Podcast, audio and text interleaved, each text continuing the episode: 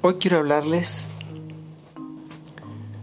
dentro de el capítulo de la autoestima del sentimiento de víctima y de lo que hacemos cuando nos sentimos víctimas de las circunstancias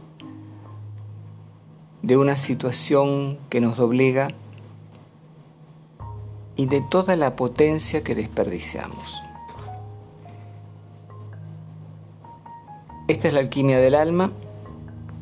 Soy Máximo González, soy médico, soy terapeuta floral y además de todo creo esencias florales nuevas para un mundo mejor, para un mundo más consciente, más despierto.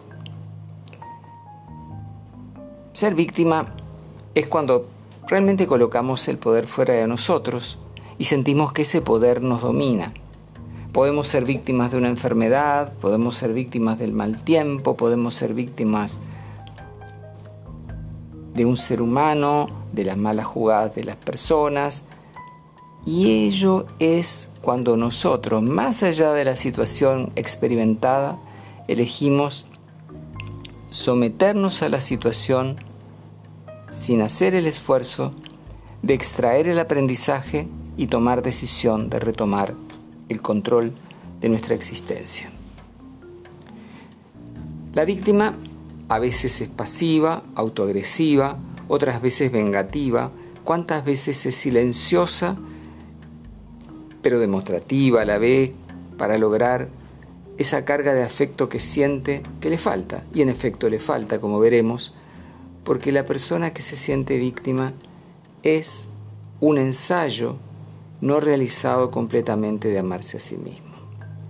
En lugar de tomar la situación y apañarla en el propio amor, busca explicaciones, justificaciones para decir esto ha sido o esto no ha sido de tal manera y por lo tanto siente que tiene el derecho a reaccionar. Y digo aquí y señalo reaccionar porque no actúa desde un centro independiente, un yo sano, e impermanente. Actúa desde reflejos de ataque y defensa que traen posteriormente mecanismos de catástrofe para cada, todo, cada uno de todos los que se encuentran. Ser víctima es cuando sentimos que algo nos puede gobernar y por lo tanto colocamos a ese poder en el lugar de las fuerzas de lo divino o de lo espiritual más elevado. Por lo tanto, cambiamos lamentablemente la perspectiva de la realidad. Ahora bien, hay una historia que a mí siempre me ha parecido llena de riqueza y es la historia de los primogénitos de Adán y Eva entendiendo que Adán y Eva no son seres físicos como los imaginan algunas religiones, sino como los principios de la raza humana. Y estos hijos primogénitos muestran un estado de conciencia que procura agradar a lo divino y para ello realizan sacrificios, quemando los unos animales, los otros frutos de la tierra.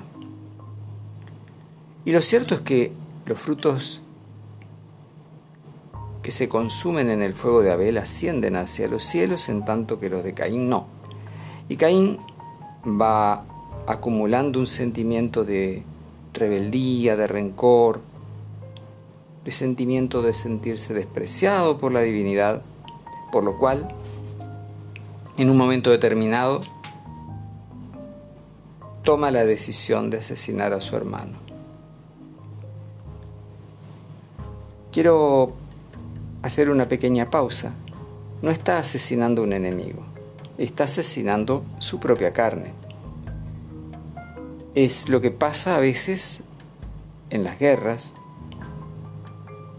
cuando son guerras civiles de un mismo pueblo, de una misma nación.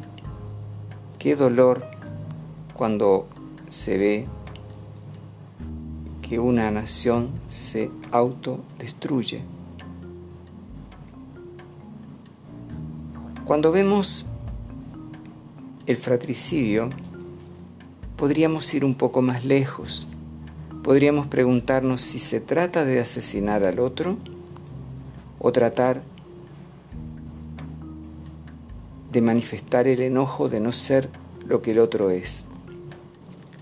Y en este sentimiento de destructividad del otro, en este sentimiento de intensidad, hay dos preguntas que uno puede hacerse. ¿Por qué está haciendo esto? ¿Y para qué lo está haciendo? Y cuando lo vemos, vemos que hay una realidad. No puede aceptar lo que es, o no puede aceptar lo que es y cambiar lo que tenga que cambiar. ¿Hay algo que cambiar? No lo sabemos. Está en lo profundo de la mente de alguien que no hemos conocido, pero que está simbólicamente en cada uno de nosotros. Está en todas las situaciones que no podemos asumir como son y Luego de ello, luego de ello, reaccionamos con violencia destructiva. Es también la violencia que se muestra proyectada en Abel hacia el propio ego. El ego se ataca a sí mismo, pero como no puede hacerlo por los propios mecanismos que tiene, proyecta toda esa furia y ese odio hacia el otro y lo destruye y lo asesina. Por lo tanto, si me dejan que les diga algo, él cree que mata, pero en realidad se está suicidando. Cuidado, no estamos hablando acá de no establecer justicia, orden, no, estamos hablando de aquel que no puede aceptar su propia carencia. Y eso es una falta profunda de autoestima. Es una carencia enorme no comprender que como somos, ya somos. Lo que nos queda es seguir rectificando, perfeccionando, elaborando un mejor yo, porque la materia prima está en nosotros. Son esos procesos internos que hemos ido aprendiendo de disolver y de coagular, propios de la ciencia alquímica, los que deberían surgir. Así, descubrir cuántas veces ocurre estamos atacando a quien somos nosotros mismos. Así todo, no podemos negar que esto que hemos comentado hoy, una de las tantas muertes de la autoestima, debe ser erradicada. Debe ser erradicada porque no nos hace felices.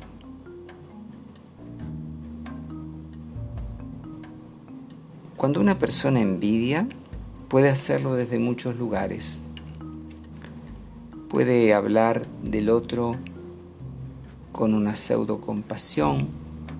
Puede hablar del otro con ira.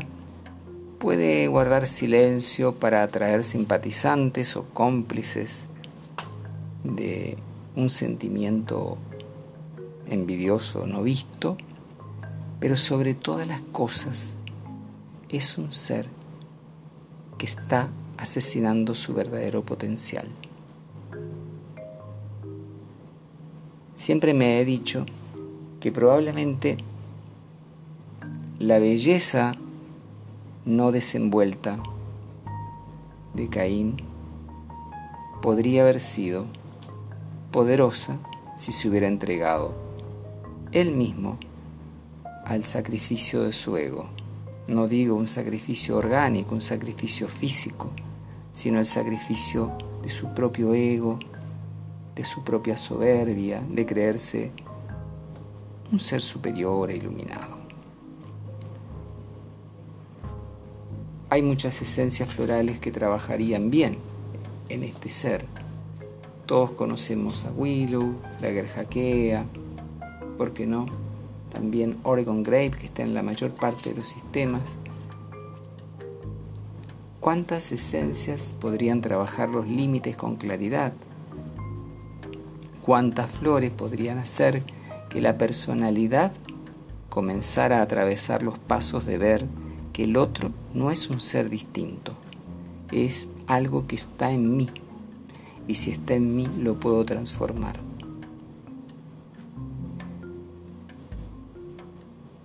Cuando puedo transformar se produce un proceso mágico. Hace muchos años estaba por subir a un vehículo y el conductor mm, quería hacer otra cosa, no quería darme el derecho a subir, derecho que tenía, y se puso tan alterado que arrancó el motor del vehículo conmigo, medio cuerpo dentro, medio cuerpo fuera. Lo único terrible que pasó fue que mis anteojos cayeron bajo el auto, los recogí y me subí y le expliqué lo que estaba haciendo. Estaba yendo a trabajar a un lugar en el cual solo los vehículos de su línea me iban a llevar. Y es uno de los sitios más carenciados de la ciudad donde vivo. Y realmente algo pasó de mágico que lo que parecía ser una discusión que iba a aumentar de temperatura y explotar en una violencia que no puedo imaginar, sentí que algo pasó en nuestros corazones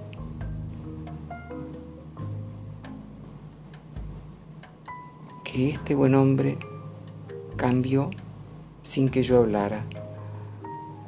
Suspiró, dijo, entonces usted viene a ayudar. Súbase a partir de ahora será mi amigo. Hasta el día de hoy lo recuerdo y me ha mostrado la potencia del corazón.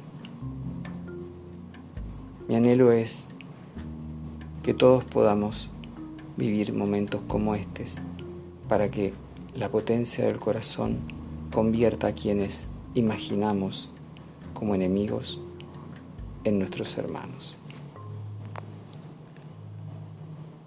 Esta es la alquimia del alma. Soy Máximo González, terapeuta floral, creador de esencias florales para un nuevo mundo, más consciente y más despierto.